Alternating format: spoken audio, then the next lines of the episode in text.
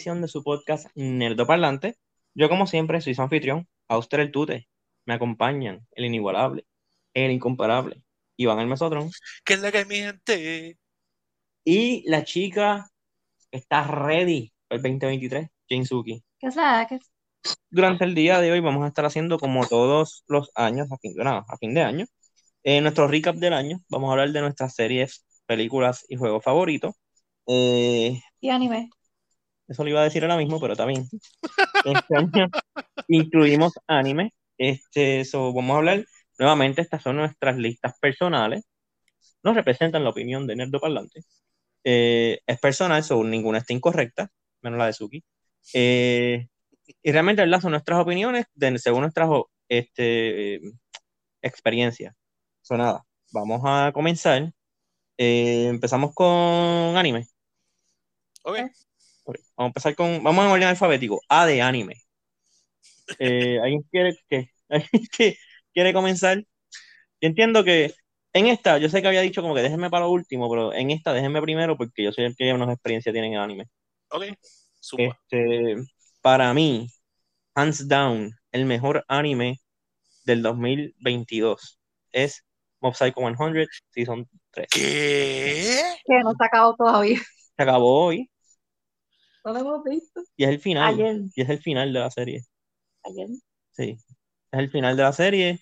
Este, a mí me encanta Psycho, eso no es un secreto decir como que ah, Psycho para mí es el mejor anime, pero nuevamente la animación es espectacular, la historia tiene sus momentos bien heartwar- heartwarming, sus momentos bien este, eh, cómicos, eso es una de las cosas que se distingue, y también cuando la animación dice, esta es la parte en la que tú te quedas boquiabierto, tú te quedas boquiabierto, porque la animación le meten.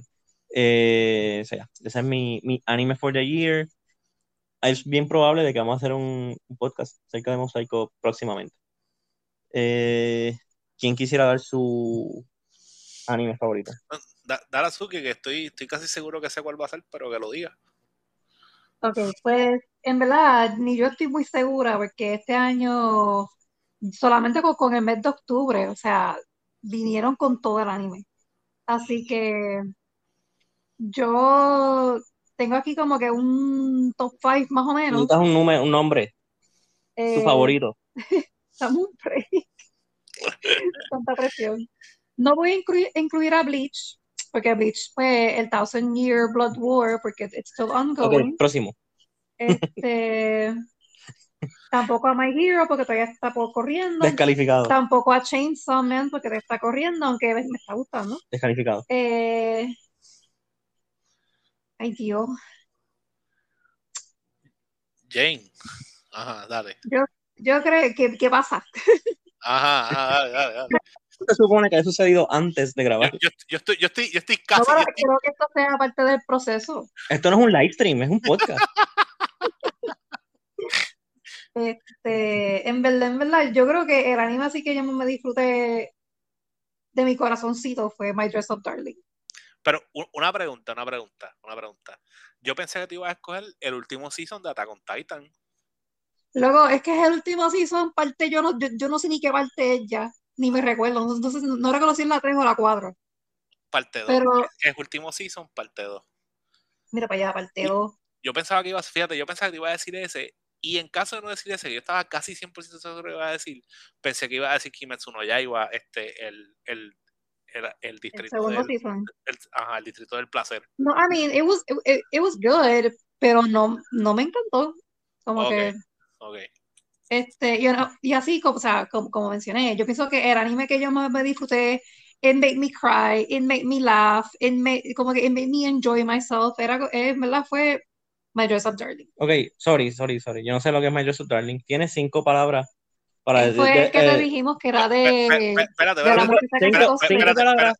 me espérate, digas lo que se trata. espérate, de- no, no te preocupes, no te preocupes, porque cuando me toca a mí, yo lo voy a explicar porque también es el mío.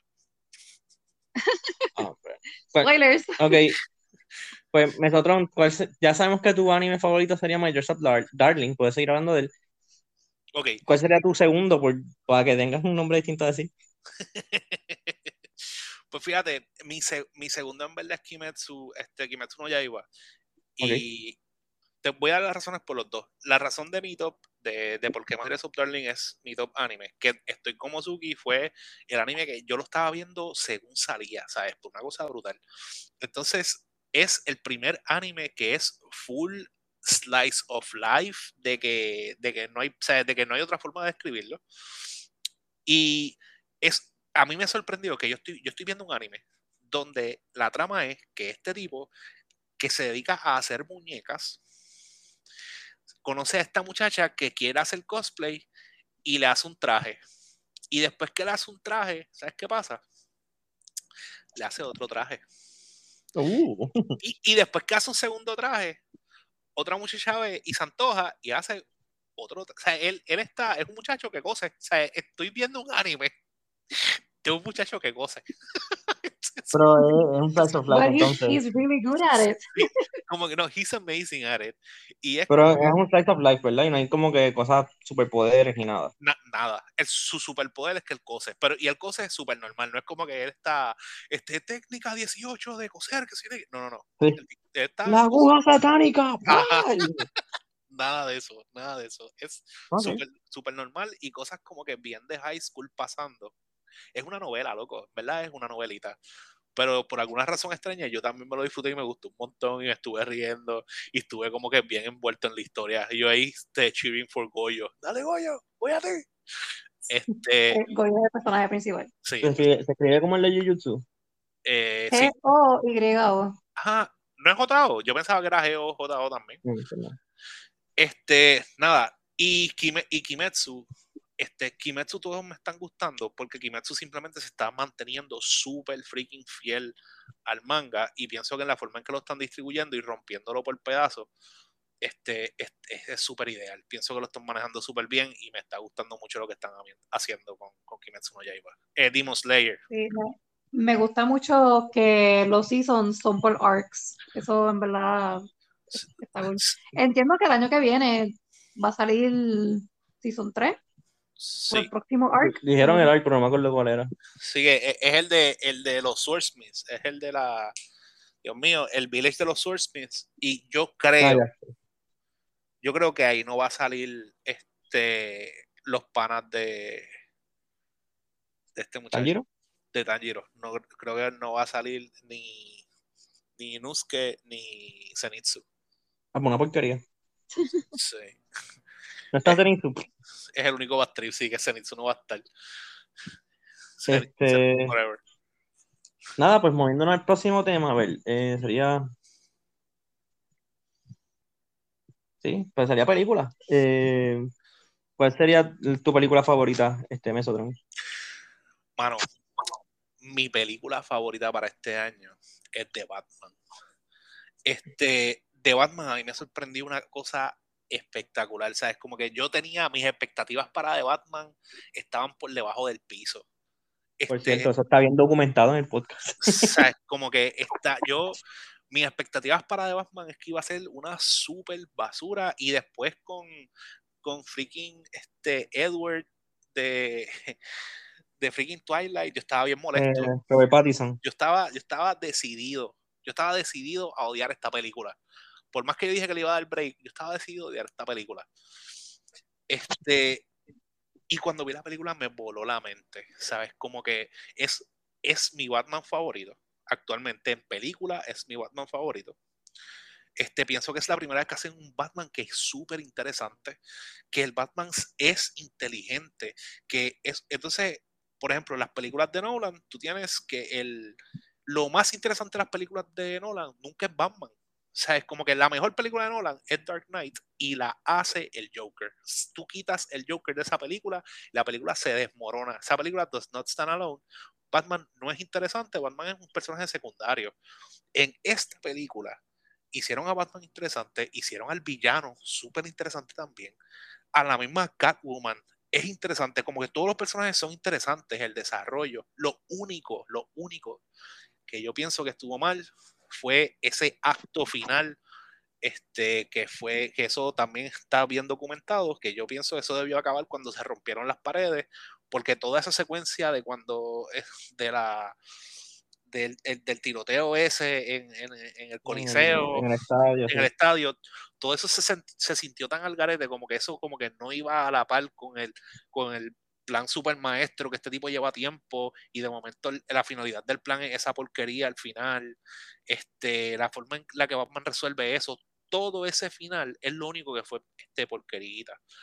Como que pienso que si hubieran picado eso, hubieras tenido dos ventajas. La película era considerablemente más corta y te hubieras quedado con la ansiedad de, ¿qué es lo próximo? No sé, yo pienso que hubiese sido mejor. Pero fuera de eso... Pero, nuevamente, y esto es un tema que, que el de Batman tiene su propio episodio. Este, si tú cortas ahí, le estás robando ciertas escenas a Batman que lo que para mí lo, lo ponen over the top. Bueno, pues puede ser. Pero nada, la cuestión es que en general este, yo se la voy a dar para mí este año. The Batman fue la película que eh, me sorprendió este, y me encantó. O sea, es como que en verdad es una película que todo en la película me gustó. Me gustó la cinematografía, me gustó la, este, el, el, score, este, me gustaron los personajes. O sea, yo quedé. Este, y, y, sobre, y lo más brutal que me sorprendió. Yo estaba loco por odiarla y tuve que tragarme mis palabras y decirme, en verdad, lo hicieron súper bien. Espero que o sea, déjenlo aparte. Como que por favor, James Gunn, no lo mezcles con el resto del universo. Déjalo, déjalo solito. Eh, Suki, ¿cuál sería tu película favorita? Bueno, en verdad, este año como que no, no vimos tantas películas, pero yo creo que, que para mí es Prey. Ok. Este, em, fue como que un pleasant surprise yo no esperaba mucho de la película, también tenemos un episodio en el podcast sobre la película, eso no voy a como que hablar tanto de ella. Pero sí fue como un pleasant surprise y, y me la disfruté bastante. Como que me, me, me gustó mucho esa interpretación de, de Predator. De Predator. Thank you. en, verdad pienso que Prey está súper exagerada porque fue una película que es low budget, es súper sencilla. Ellos lo mantuvieron todo súper sencillo en cuestión de historia, en cuestión de todo. Y pienso que la película este, funcionó y tuvo payoff. Esa película la vio todo, casi todo el mundo. ¿sabes? Como que la coreografía es buena, los, los efectos son prácticos. Este, todo en esa película para mí también es, es excelente. So, excelente elección, Suki. Thank you, thank you. Eh, fíjate, para mí, la, la, película, la que yo digo que es la mejor película, es una película de la que no hablamos en el podcast. Este, para mí, la mejor película so far es Elvis. Eh, no solamente, o sea, la película está bien hecha, muy buena dirección, excelente actuación. Obviamente, el soundtrack está brutal, la música de Elvis y versiones modernas de las canciones de Elvis. Eh, no sé si tal vez tenga que ver con el enjoyment de la película, pero eh, la fui a ver con mi mamá, porque ella es bien fanática de Elvis, o la llevé, la fuimos para el cine, y ella que no va mucho al cine, se gozó esa película. Bueno, ella salió de la película con una sonrisa de oreja, y ella tenía como que reservaciones acerca del muchacho que, va a que hace de Elvis, eh, Butler, es apellido de él, Austin Butler, creo que Y cuando ella salió le dije, ¿le, le quedó bien papel ahí? Y ella, sí, sí, era, ahí estaba Elvis. Y yo, ok, ok.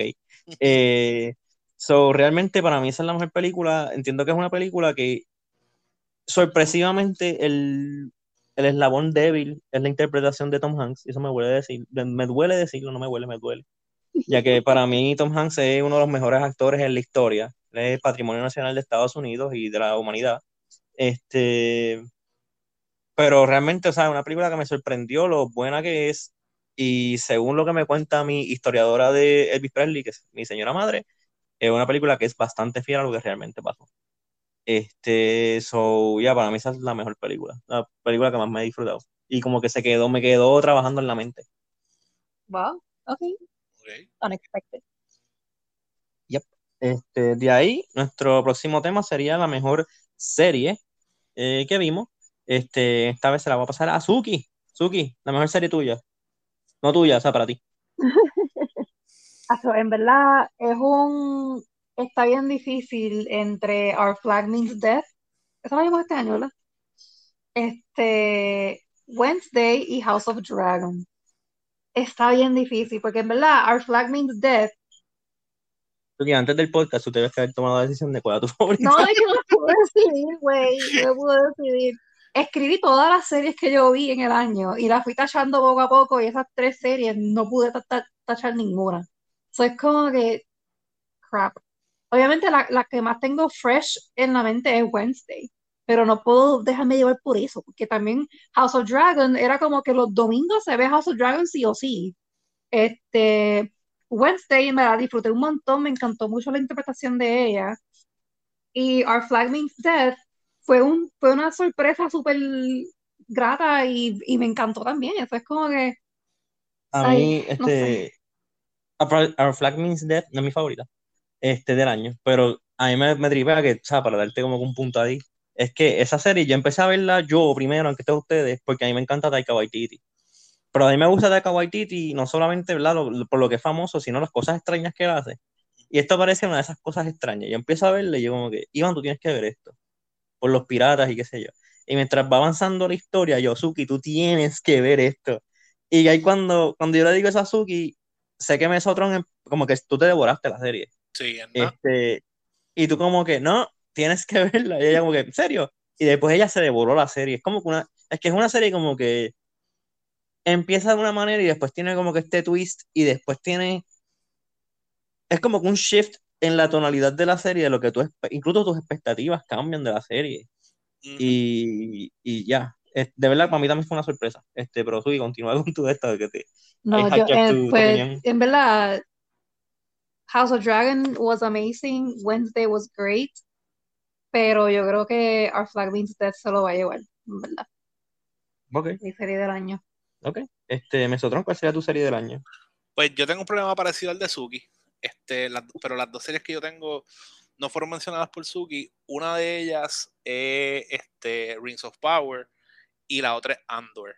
Pero yo, yo en mi caso estaba- estuve pensando, estuve dándole mente y se la voy a dar a Andor. Este, Andor para mí está espectacular. Andor viene y coge al personaje de Andor Cassian o de Cassian Andor. Este, y, y lo, de- lo desarrolla como que eh, bien exagerado, lo vas viendo desde que él es, desde el tipo de persona que él empieza haciendo a como él termina. Este, la serie se siente como una serie de nazis. Entonces ve a, los a los rebeldes, a las- lo- los líderes rebeldes teniendo que tomar decisiones nefastas para, para poder adelantar, este, echar para adelante su visión y su misión, como tienen que estar traqueteando tras bastidores, como tienen que estar este, todo el tiempo escondido, como tienen que estar todo el tiempo mintiendo, este, y, y todas las cosas que pasa Cassian para poder llegar al punto de, de decidir que genuinamente quiere pelear contra el imperio, pienso que es súper interesante. Este, entonces es una, es una serie de Star Wars que se siente bien diferente porque no se siente este, como gimmicky, no se siente que está dependiendo este, como de, de cosas que ya han pasado, como haciendo muchos cambios o haciendo cosas que aparecen en otro lado y cosas así. Este, sí mencionan, por ejemplo, mencionan que están haciendo, están construyendo Dios mío, se me olvidó el, ¿cómo se llama la base del planeta eh, en Rogue One? Este, El- donde están haciendo el Death Star. no, donde están haciendo la, la base donde se mete Andor con, con la muchacha, que ellos mueren. ¿Alderán? Al- no, no es Alderan. Se me olvidó el Ah, nombre no, de- Alderán es el que explotan en A New Hope, ¿verdad? Exacto, Alderaan es el que explotan, pero este, se me olvidó ahora mismo el nombre de, este, de, de- de esa base, pero eh, comentan y yo me quedé como que, ¡ah! Wait. Y entonces también te van mostrando la, cómo es la vida también de, lo, de gente que vive en el imperio, que, o sea, tampoco, they're not that bad, como que they're people too. Este, sabes, como que ha- hay tantas cosas que, que están pasando en la serie que yo encontré la serie como que bien refrescante, bien diferente y bien profunda. Es una serie como que mucho más seria. Definitivamente, para hacer de casi todas las cosas que están saliendo de Star Wars, pienso que son como que bien de niños o jóvenes. Pienso que esta serie es una un poquito más madura y es porque es un poquito más de desarrollo y drama que de acción. No tiene tantísima acción, como que sí hay momentos como que activos y qué sé yo, pero es más de desarrollo. Y en verdad, este, a mí eso me, me encantó. A mí me, me voló la mente esa serie. Ok. Eh, alguien, este, la, para mí, es- este año, más que muchos años, yo creo, eh, había un montón de series bien fuertes que salieron este año. O sea, fuertes en Ujú. cuestión de calidad. So, estamos como que spoiled para choices. Este, para mí, it came down to two, son Stranger Things y House of the Dragon. Y honestamente, se lo voy a dar a House of the Dragon. Para mí fue la mejor serie del año. Porque logró varias cosas. Número uno, yo soy bien fan de Game of Thrones. Este, y esta serie hasta cierto punto volvió a traer Game of Thrones como uno de En el las... mapa, como que sí, lo exacto, como la, una de las pre- series premier de fantasía en prime time. O sea, eso no es como que, eso ni siquiera Rings of Power lo, lo, lo, lo hace. Se atreve a estar en prime time. O sea, salen en, en, en, Amazon y ya. Esto tiene su slot en prime time, en televisión. Y una vez inmediatamente se acababa el episodio, yo estaba loco por ver el próximo episodio. Y eso continuó durante los 10 episodios del season. Como que realmente eso para mí fue lo mejor de, de House of the Dragon. Y tiene payoffs, tiene una buena historia y te, o sea, los vestuarios están ridículos. O sea, se nota que Warner Brothers quiere hacerlo, hacerlo bien, que no vuelva a pasar un Game of Thrones Season 7-8. I agree. Parece que también estaba en mi top 3. Este, nada, ahora pues nuestro último tema sería videojuego del año. Este, ¿alguien desea comenzar? Yo voy a comenzar porque el mío es short and sweet, porque honestamente yo, Dale. No, no, como diga, no jugué tanto juego. Tú di el que más te gustó. ay Dios mío, pero es que las people need to know. Este, No. Nobody cares. Este. Pokémon Legends Arceus, voy a decir. ¿Qué? Hacho, que el único juego que yo he jugado este año fue Arceus y Violet. No importa. Está, está- está bien, pero eso, eso no es nada. ¿Sabes qué? Tú pudiste haber dicho que tu juego favorito fue este God of War porque lo viste completo. Pues Pero- no cuenta porque no lo jugué. Pero puede ser tu juego favorito, Suki. Nadie está, nadie está aquí este, juzgándote por tu opinión. Yo la juzgo. Va.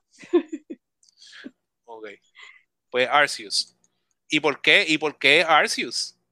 Sí, exacto. ¿Qué hizo Arceus para que se lleve ese galardón? Pues honestamente, Arceus broke the mold para los juegos clásicos de Pokémon y para mí eso fue como que wow. Y lo hizo de, una manera súper bien. Primero la gráfica. Segundo, el gameplay, como que era lo más open world que habíamos tenido de Pokémon hasta ese momento. Eh, tercero, que it's based in the past, en una de las regiones más populares, que es este Sinnoh, una again, una de las regiones más populares de, de Pokémon. Este, la mezcla que hicieron con, los- con los starters, que cogieron starters de diferentes eh, seasons, eh, generaciones. Um, las versiones, ¿verdad? Como que del pasado, de, de, de esos Pokémon que tampoco era algo que habíamos explorado. eh, y que ahora obviamente se explora más en, en Violet y Scarlet, que son literalmente de pasado y futuro. Um, no sé, como que yo, yo, siento que, ese- juego como que abrió las puertas a Pokémon, como que mira todas estas otras posibilidades, que literalmente es lo que nosotros, ¿verdad? Este, fanáticos del juego hemos estado esperando por un juego de Pokémon así, como que, que nos permita hacer todas estas cosas. Just throw a Pokéball and catch Pokémon in the wild sin tener que pelearlo. Este, eh, era literalmente como un Breath of the Wild, pero Pokémon. Como que it was, it, it was great. Y hasta hoy en día, ¿verdad? O sea, todavía no ha pasado un año desde que el juego salió. Pero todavía hay juegos, eh, perdón, hay, hay personas streaming it, hay personas hablando del juego, hay personas, este, o sea, sin ese juego no hubiésemos tenido Scarlet and Violet. Y aunque Scarlet and Violet también está, está cool, está, está bueno lo que están haciendo, y me gusta en la trayectoria que está yendo Pokémon ahora, este, pero hecho, o sea, none of it would have happened sin Arceus. Y para mí, como que eso lo hace top tier. Aviso. Eh, Sin Mesotrón, ¿cuál, cuál sería tu, tu juego del año? Pues en mi caso, aunque yo, yo he jugado más juegos que Suki, Pero, y, y he jugado tres de los juegos que fueron nominados para el juego del año en los Game Awards. Ujú. Pero, ¿sabes que Se la voy a dar a Stray. Como que yo se la voy a dar a Stray, a pesar de que este año jugué este Forbidden West, jugué God of War Ragnarok. Pero yo pienso que este Stray hizo cosas como que bien interesantes. Primero que nada, yo no soy fanático de los gatos. I'm a dog person. Este, y yo desde que vi ese juego, yo dije, I wanna be a cat. este, hicieron mecánicas súper sencillas, la hicieron que fueran bien interesantes. Hicieron que el juego fuera heartwarming cuando el gato no habla. Este, los robots es como que ha- hablan como que todo es en texto, porque lo que hacen. Y, y, y entonces crean, crean una historia que es corta, el juego es relativamente corto. Este, e- es corta, pero es como, es como profunda, es como interesante. Este, tú como que te envuelve este, con los personajes. Y, y vuelvo, el personaje es un gato y un companion, como que, que un robocito companion. Ahí es como que, what? Como que ves también lo que, lo que le pasó al mundo, como la gente este, basically downloaded their minds to robots and stuff. Eh, no sé, to- todo para mí en el juego fue como que mind blowing. El juego es bien bonito.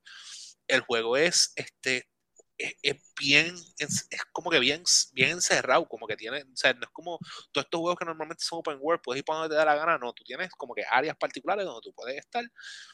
Y aún así, dentro de eso, hicieron un juego que para mí fue bien sorprendente, refrescante, e interesante y raro. Además de que no podía con todos los mods super weird que hicieron en computadora, que se veían todos súper graciosos. Pero este, en general, para mí ese juego fue una sorpresa. Fue algo que jamás pensaba que, que iba a querer jugar. Y no solo como que lo jugué, me sorprendió, la pasé brutal y también tenemos un podcast de ese juego, Por si acaso. por si acaso. Eh, sí, bueno, mi juego del año, para la sorpresa de casi nadie, es God of War. Este, para mí, yo, yo jugué cuatro de los, de los juegos nominados a Juego del Año. Este, pero para mí realmente sería God of War. Con todo y que este año tuvo, tuvo muchas sorpresas, una de ellas, la más grande, una de las más grandes fue Stray. Este, incluso le doy el voto sobre Elden Ring, debido a que Elden Ring yo me lo disfruté un montón mientras lo estuve jugando. Este, me encantó explorar. Ambos juegos llegaron al punto que yo ya quería que se acabaran, pero God of War, una vez tú lo pasas, se te abren más cosas y son cosas como que in-depth, no son cosas como que por encima, como que te dan misiones que cierran más la historia, te dan más lore, te, te dan como que un, es como un, es como un epílogo lo que te están dando. Elden Ring no tiene eso, incluso tiene bien poco motivación para hacer New Game Plus. Este, so, en ese sentido como que me gustó, como que yo sentí que God of War, el juego como tal, el main story era de una longitud correcta, tal vez un poquito más larga de la que me hubiese gustado, pudi- pudieron haber ido un poquito más de grano, pero aparte de eso, eh, lo que viene después es igual de bueno que el juego, el Ring no siento que haya tenido eso. Además de que el Ring pues tiende a repetir assets, cosas por el estilo. Pero por eso se lo doy a, a God War realmente. Ambos son juegos excelentes. Muy bien, God of War debe ser el juego del año. No, ya tú cogiste a Arceus. No puedes coger. No porque no jugué God of War. Pero pues, te dijimos que lo podías escoger como quiera porque tú lo viste completo, Suki. O sea, tú, tú, tú eres la que te pone límites. Tú eres la única que te pone límites aquí. Yo soy mi, mi worst enemy. Sí. Ok. Pues eso sería todo. Este, entiendo que este año fue bien bueno. Todo, todo lo que anime, series. Eh, anime y series realmente. Este año fue como que espectacular. Los juegos no hubo muchas opciones grandes. Todavía se sienten los estragos del COVID. Lo mismo con las películas. Fueron muchas películas polari- polarizantes. Eh, lo que sí no es polarizante es que este es el mejor podcast. hay. Objetivamente Humilde. hablando, objetivamente hablando. Ajá. sí. Este, pues sí, pues eh, nada, se me cuidan, se portan bien. Feliz Navidad, feliz año. Bye. Bye.